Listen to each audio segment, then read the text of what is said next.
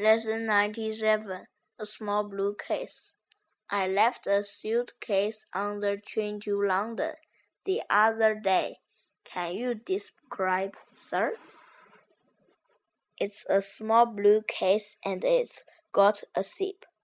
There's a label on the handle with my name and address on it.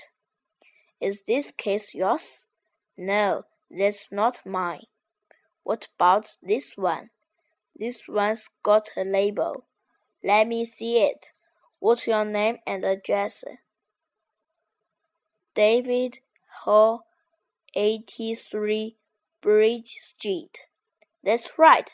D. N. Hall, 83 Bridge Street. Three pounds fifty pence, please. Here you are. Thank you.